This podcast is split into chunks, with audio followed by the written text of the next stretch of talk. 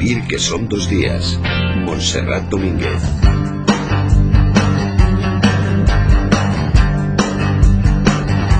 Este año 2011 en el que estrenamos Club de Lectura, parece que el club, Manu Verástegui, buenos días, Hola, muy buenos se nos días. ha quedado más pequeño que nunca, no cabemos, Sí, somos pero un no, montón. no nos ha quedado pequeño el Ah, no. club, no. Es que Hemos engordado, entonces. Eso debe ser. Estas fiestas tan malas para el colesterol. Feliz año, Manu. Eh, Igualmente. de verte. Feliz año, Oscar. ¿Cómo estás, querido? Muy bien, te echábamos de menos ya. ¿eh? Ya lo sé, ya sé que vosotros habéis Bueno, felicitado a, a todo el mundo, pero yo estreno Club de Lectura y me hace ilusión. Feliz año, Oscar López. Igualmente. Oye, feliz, ¿qué os han dado? ¿Un ¿A quién ha sido? ¿Un premio? A Messi, ¿no? ¿Le han dado algo? Le han Ah, dado no, algo, perdón, sí. perdón, estamos sé que hay gente que, que no le ha sentado muy bien, pero bueno, no sé por qué. No sé por qué, si Messi es el mejor, dicen, ¿no? Hombre, es el mejor. Aunque yo tenía mi candidato favorito, ¿eh? ¿Ah, sí? Que no era Messi, también lo tengo que decir, sí. ¿Y quién era? Hombre, yo Xavi, sí. Hombre, Xavi hubiera estado bien, ¿verdad, Manu? ¿Quién, quién es Messi? ¿Quién es Xavi? Bueno, Oscar, Manu, yo os quería preguntar un poco, aunque posiblemente lo hablaréis ya con, eh, con Isaías la pasada semana, pero me gustaría saber cómo veis este 2011, porque se habla de crisis, crisis, crisis, pero no lo tengo yo muy claro, ¿eh? La crisis editorial también, ¿o no? Hombre, crisis hay, ¿eh? Lo ¿Ah, digo sí? porque, claro, el editor que diga que no hay crisis en el sector editorial miente. Lo que pasa es que es verdad que en general les preguntas a muchos, no a todos, ¿eh? Y les preguntas, oye, ¿qué tal la crisis? ¿Te, te está afectando mucho? No, no, yo- uy, hay crisis, pero a mí no, tú, yo. Todo el mundo tiene los números. o sea, final acabas mienten, pensando. mienten como lo que Como nos Como bellacos, se han reducido anticipos, tiradas, presentaciones. Hombre, hay crisis.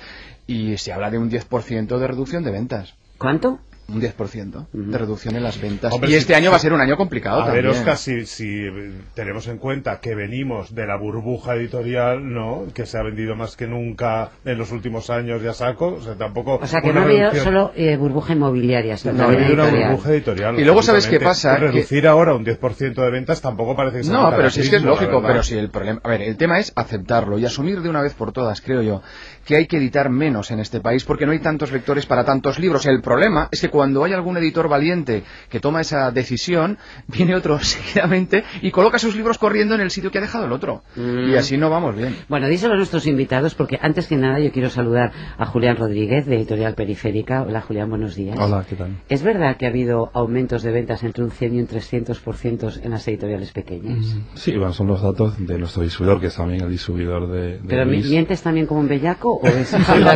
No, en en realidad eh, este es un sector, como Oscar lo decía muy bien, que luego la gente tiene otros números a veces diferentes a aquellos que, que hace públicos. Y es cierto que también se ha aprovechado la coyuntura, igual que en la construcción, para cerrar proyectos de construcción, también se ha aprovechado para cerrar contratos o para no llevar adelante proyectos editoriales que estaban en marcha. Entonces digamos que en esa coyuntura a veces a río revuelto, ganancia de pescadores, a veces no se sabe quién es el pescador, pero lo cierto es que muchas editoriales pequeñas, es decir, y no pequeñas sino literarias sobre todo, y también hay algunas que son literarias más grandes, por supuesto, sí han vivido un año que a pesar de las dificultades económicas, sin embargo, han crecido, ¿no? Quizá también porque estaban en los comienzos de su andadura, pero en el caso de Periférica, en el caso, pues Luis podrá hablar de libros del asteroide. pero- Bueno, vamos a tal, preguntárselo directamente. Libros del asteroide. Su editor es Luis Solano. ¿Qué tal, Luis? Buenos días. Hola, buenos días. Feliz año. Igualmente. ¿Tú coincides con las... o te cuadran las cuentas de las que hablaba Julián o no? Hombre, lo- en nuestro caso no, lo, ya me gustaría haber crecido un 300%, pero nosotros hemos tenido un año muy bueno. ¿Ah, Hemos sí? ve- sí, hemos vendido más que el año anterior y... Óscar, ¿le estás y mirando a los ojos? No, no, pero, es que, vamos, pero, pero es que es distinto. El tema de las ¿Miente o editori- dice la verdad? No, es que el tema de las editoriales pequeñas es distinto, ¿eh? Y Claro. supongo que de eso hablaremos ahora. Ah, sí. Bueno, perdona, Luis, que te... No, no, que, que- te es que interrumpí. eh, yo soy de esos editores que se encuentran con Oscar y dicen que todo muy bien, que sí que hay crisis, que es,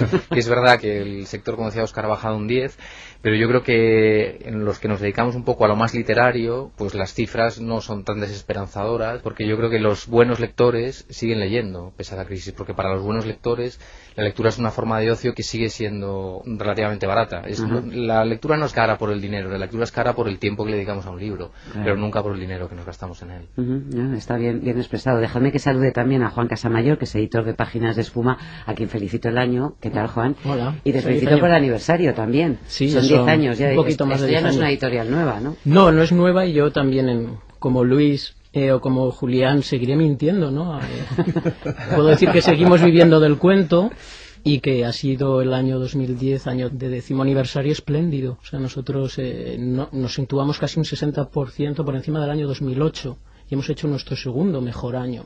Ajá. Frente al año 2009, que fue un año pff, clímax de, de ventas con una edición de cuentos completos de Edgar Allan Poe que tuvo mucho espacio aquí en vuestro programa Sí. y que llevamos nueve ediciones. Sí, sí. Entonces, Bueno, pues atentos a todos los Goliat entonces, porque aquí hay tres pequeños grandes David, Davides. sí, es que está claro que es que se está desplazando el interés del lector a lo- no sé si decir a las pequeñas editoriales o a lo que quiera. El espacio sí que cubrís las pequeñas editoriales, que tampoco está muy claro, ¿no?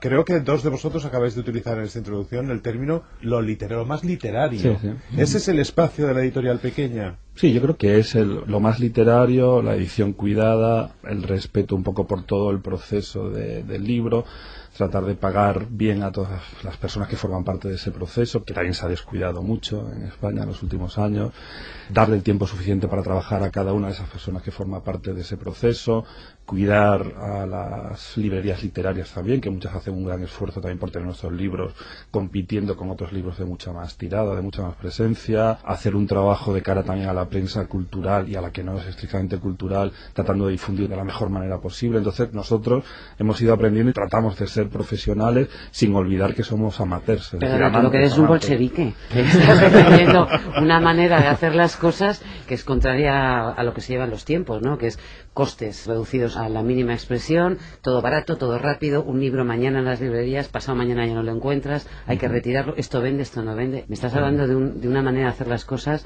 casi a fuego lento. ¿no? Sí, eso es un poco, yo creo que es la idea de la pequeña edición hoy. Hay gente que se quedará en el camino, evidentemente, que no va a poder resistir porque es mucha tensión, son muchas horas de trabajo diarios, es un esfuerzo muy grande y sobre todo, Juan lleva aquí ya 10 años, nosotros casi cuatro y pico, Luis también cinco y pico y tal, ¿no? Y va, te das cuenta que cada día no hay menos trabajo, sino cada día hay más trabajo, ¿no? Ya. Entonces te estás como preparándote para ver qué llega después. Porque sois un poco hombres orquesta, en este caso, vosotros y las personas que trabajan en vuestras respectivas editoriales. Hay que hacer un poco de todo, supongo. Sí, se caracteriza que somos editoriales con pocos recursos humanos, palabra horrible porque ningún ser humano es un recurso, pero es verdad que hacemos de todo. Hoy estamos aquí en una entrevista, pero detrás de estos estudios nosotros tenemos el almacén y, y yo creo que un buen editor, y, no- y nosotros lo sabemos, sabe cuánto pesa una caja de libros. Y eso es una buena expresión de la edición independiente, porque cuando se sabe cuánto pesa una caja de libros y se hace este tipo de trabajo, puedes moverte y además con la coherencia con esos colaboradores que son tan importantes Mm. para una edición independiente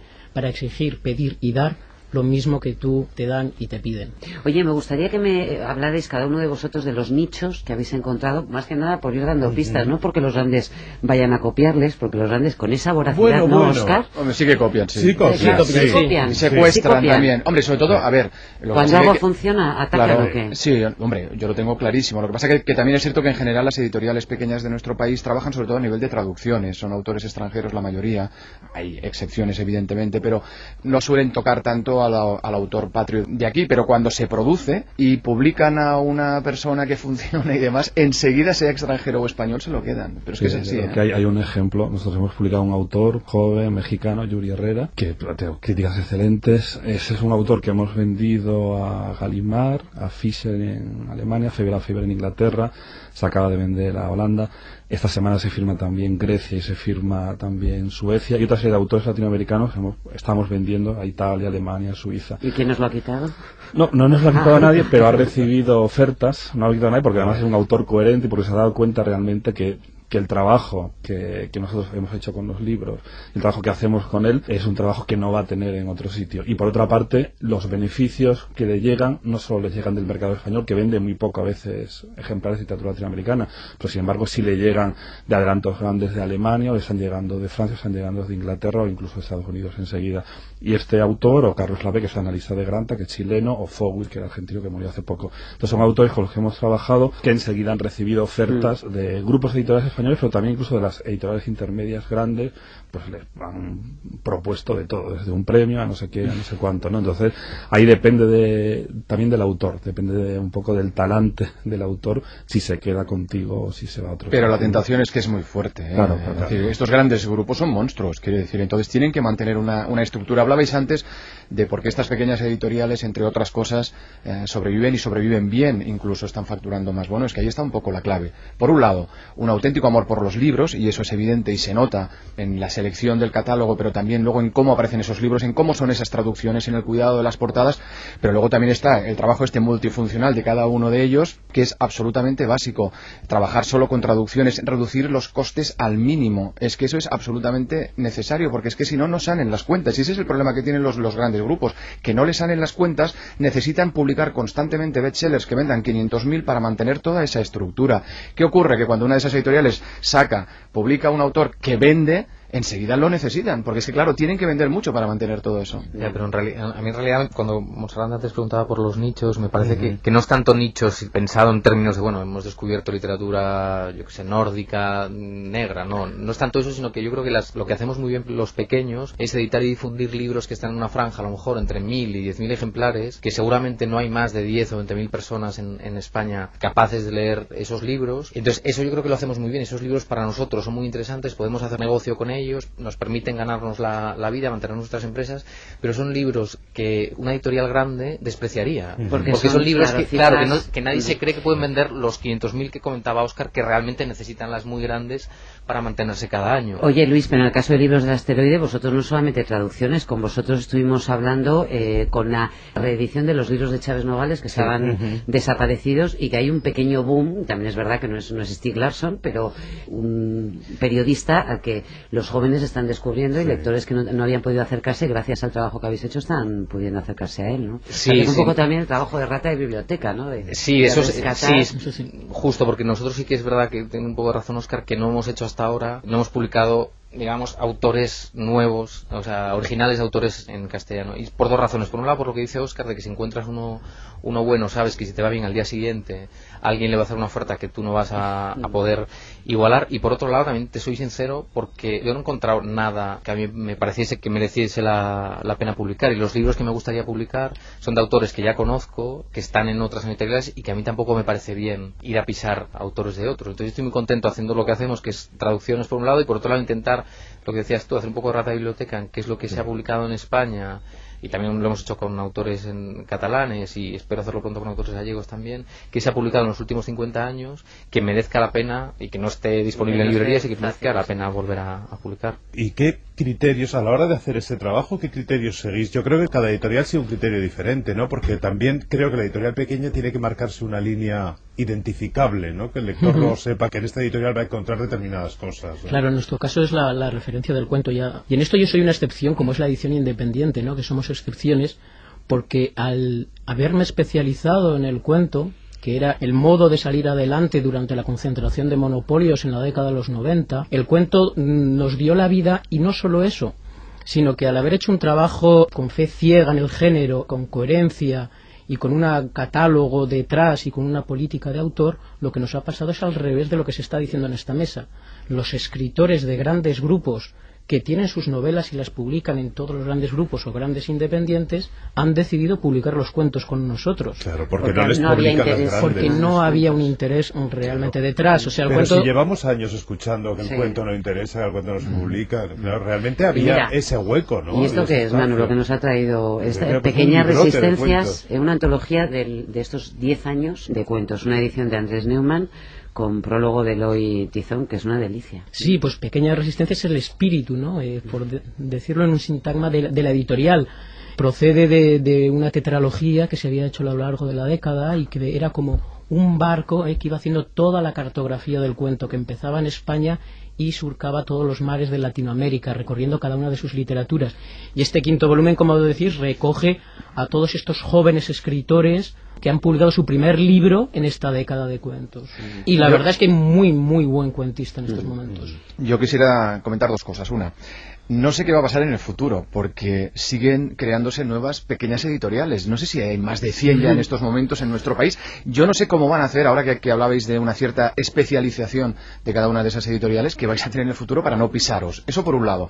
Y luego, por otro lado, otra cosa que quiero destacar y que es algo que yo admiro desde hace ya tiempo con estas editoriales pequeñas, es esta capacidad de tener o al menos lo parece, un buen rollo entre todos ellos hasta el punto de que están creando asociaciones en las que Eso colaboran. dicen, eso Bueno, dicen. bueno. No, pero oye, fíjate tú toda la, Hasta la que gente de a contexto- robarse. No, es verdad que también se están agrupando, ¿no? Sí, sí, toda la gente de contexto que ya llevan tiempo funcionando y que además han recibido el galardón a la mejor labor e- editorial del, del 2008, donde está Nórdica, donde está Periférica, donde está Libros del Asteroide, pero ya se habla de otro grupo que se está creando con Alfabia, con Libros del Silencio, con Ático de los Libros, etcétera, etcétera. Quiero decir que yo no sé si ese es un, un buen rollo ficticio no, yo creo que no, yo creo que realmente se llevan francamente bien, o es una necesidad también de poder salir adelante Yo creo que son las dos cosas. O sea, realmente no, no nos vemos como competidores, hablo en nuestro caso, sino más bien como colegas. Y yo también tengo muy claro que el hecho de que eh, las editoriales pequeñas vayan bien, va- nos va bien a todos los pequeños. Porque eso quiere decir que el librero va a confiar más en nosotros y que se va a creer que nuestros libros pueden vender, que el periodista cultural que, recibe libros le van a parecer interesantes por el hecho de ser pequeños. Y yo creo que sí, digamos, para quien no hay sitio en el mercado es para el que lo hace mal. Entonces, si tú crees que lo que haces eh, está bien y haces las cosas bien, tendrás sitio en el mercado. Y los que lleguen nuevos, los que lo hagan bien, yo creo que tendrán sitio y los que lo hagan mal no tendrán. Y habrá gente nueva que, que lo hará mal, como ha pasado siempre. Oye, Oscar, si te parece, vamos a testar este buen rollito ¿eh? entre los editores de estas editoriales pequeñas con una, bueno, un juego muy sencillo. Os voy a pedir a cada uno, porque estamos en el arranque del año, hay mucha gente que ha, ha regalado libros y que ha recibido libros de, de regalo, pero otra que se pregunta, oye, de, de todo lo que hay, ¿hacia dónde debería tirar? Os voy a pedir a cada uno que me vendáis, entre comillas, uno de vuestros libros, algo que en lo que creéis o una de las apuestas que tengáis para esta temporada, y por favor que me recomendéis también la lectura de un libro de la competencia, ¿eh? o de los amigos, podéis llamarlos como queréis. Julián, empezamos por ti directamente. Pues mira, te voy a recomendar un libro nuestro que voy a recomendar dos. Ya empezamos. ¿Cómo una, una colección nueva que se llama La Hora Feliz, eh, que se ha puesto en marcha hace muy poco. ¿Son estos ilustrados? Estos libros ilustrados, Mm. eh, los dos primeros son La Declaración de George Silverman, de Charles Dickens, ilustrado por Ricardo Cabolo, y el otro es El Jardín de Constance Fenimore Wilson, la sobrina nieta de Fenimore Cooper, autor del último Mohicano, Sí. que es ilustrado por Jimena Mayer. Precisamente comienza una gira también por diferentes FNAC de España, donde se van a ver todos los originales de los libros, y son como dos Son ilustrados, pero no son exactamente para niños. no, son para, Para adultos. para adultos. Son libros que podrían estar en la colección Biblioteca Portátil de Periférica, pero que entendimos que en esta época también de desmaterialización del libro era importante también eh, contar con libros cuya dimensión como objeto hiciera que se quedaran, ¿no? Ahí. Y por recomendar también un libro de la competencia, uno de, podría recomendar un tanto uno de Juan como de Luis, pero el caso de Luis, yo también soy muy fan de Manuel Chávez Nogales, me parece que es un escritor esencial en la, en la historia de la no ficción en España, me parece que como figura política, como su dimensión personal, etcétera, me parece que es un modelo precisamente para esa especie de, de lucha continua que hay siempre en España entre dos Españas que no acaban de entenderse. Entonces, Chávez que es una persona que fue preclara para entender también que se puede ser justo en una época Muy bien, pues. Luis, tú ya no puedes vender a Chávez Nogales en esta partida. Recomiéndanos uno de, de libros del asteroide, o háblanos de alguna de tus apuestas de este, de este año. No, no, recomiendo no, no- no una de las apuestas, porque las apuestas salen más tarde y os recomiendo el, el- uno que acabamos de publicar, Sí. que es- está ya en librerías, que se llama Tren a Pakistán, de un autor indio que se llama Kushwan Singh. Es una novela escrita en el año 57, cortita, de 200 páginas, y cuenta la historia de un pueblo del norte de la India, cerca de la frontera con Pakistán, justo en el momento en el que India alcanza la independencia y todo lo que era el- la colonia inglesa del Hindustán se separa en dos países, que hasta entonces eran un único país. Sí. Y entonces se separan entre India y Pakistán.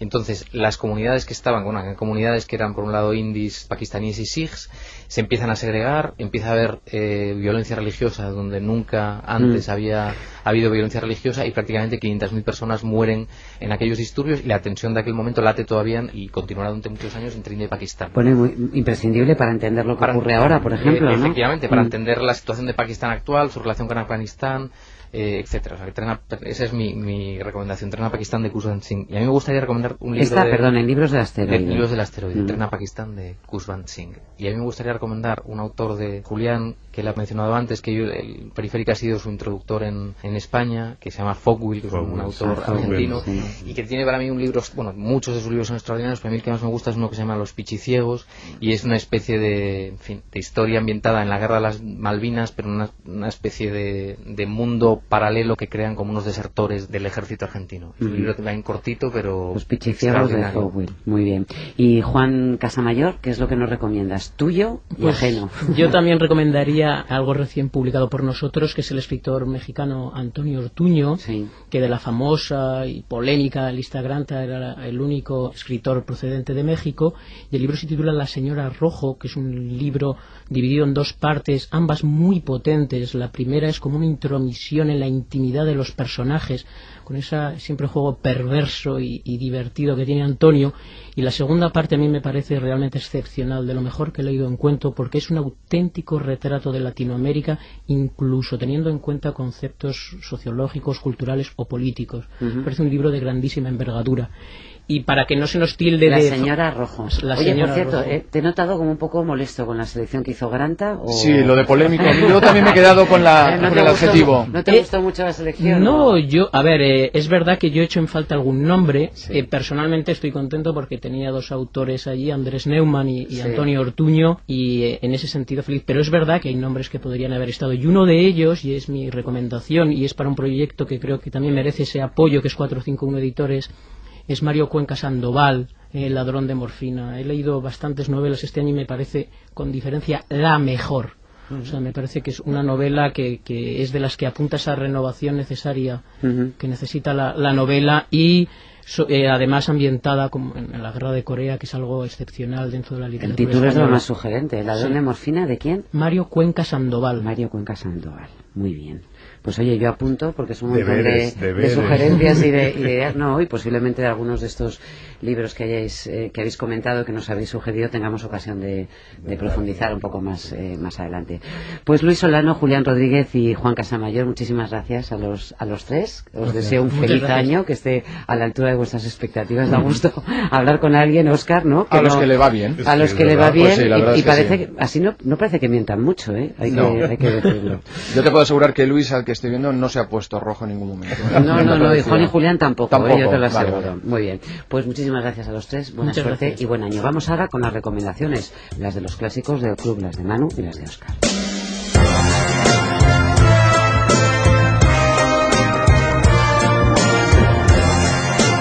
A ver si estáis a la altura, ¿eh? Queridos, porque claro, difícil, a ver complicado. si estáis... Claro, ya, bestseller no lo soléis traer habitualmente, pero nunca se sabe, ¿eh? A ver, venga, verás Yo traigo una de otra editorial pequeña, bueno, para estar en el mismo tono. Una de Sajalín, que es una editorial que me gusta mucho muchas veces cosas que publica.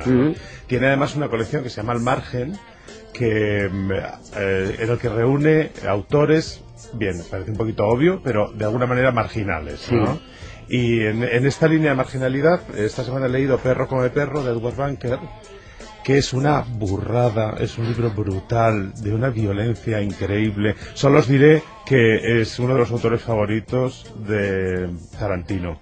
O sea, con esto Ah. dicho. Es un señor que, que en algún sentido se parece mucho el autor a Genet, porque sigue esta misma trayectoria personal. Él ha vivido en la marginalidad y en la delincuencia, Sí. y entonces en sus libros refleja esas experiencias. La diferencia es que en lo que Genet es poético, eh, Bunker es brutal, es descarnado. Esto cuenta una historia de tres delincuentes habituales que después de haberse conocido, muchos años después de haberse conocido en un reformatorio de jovencitos, se reúnen para dar un golpe y las relaciones entre ellos y con el resto del mundo, que como os digo, son de una crudeza extrema. Bueno, pues para amantes de lo crudo, ¿eh? del estilo Eso es. Tarantino, No es, Edward no es recomendable para sensibilidades Para más sensibles como la ¿eh? mía, por ejemplo. Eso Bien, es. vale, ya lo he entendido. perro come perro en eh, Sajalín. ¿Y tú, Oscar, qué nos traes? Yo os traigo un libro de Ático de los Libros, me lo he pasado muy bien, lo leí en diciembre. Se está empezando a hablar bastante de él. Es Leviatano la ballena, de un autor que se llama Philip Oare. Y es, es, es una mezcla de, de ensayo literario, de ensayo histórico, de autobiografía. eh, además hay, muchas, hay muchos dibujos, hay ilustraciones y se habla precisamente de eso, de ballenas, de los cetáceos. Se ha documentado muchísimo este autor y entonces nos habla pues de las diferentes especies, de, de anécdotas, de los países que se han enriquecido a costa de su explotación. Pero luego viene la guinda del pastel y es toda esa parte literaria que tiene el libro y es que relaciona esto con autores que han colocado ballenas en sus libros. Evidentemente el que prima por encima de todos es Melville con Moby Dick, pero también se habla de Bradbury, se habla de Poe, se habla de Orwell.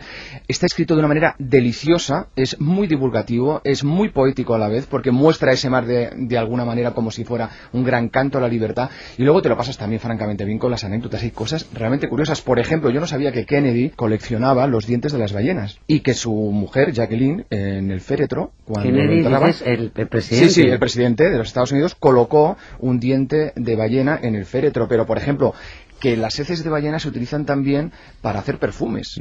De todo eso habla. O incluso hay una cosa muy graciosa. Que hay- sí, sí, yo me he reído muchísimo. Por ejemplo, hay, hay una especie de ballena que es la ballena franca, donde la hembra parece ser que le gusta tanto el sexo, y lo cuenta el autor de una manera muy divertida, es que, permite, que permite que la penetren varios machos a la vez. Decir, eh, bueno, pues el Uy, libro peli la he visto.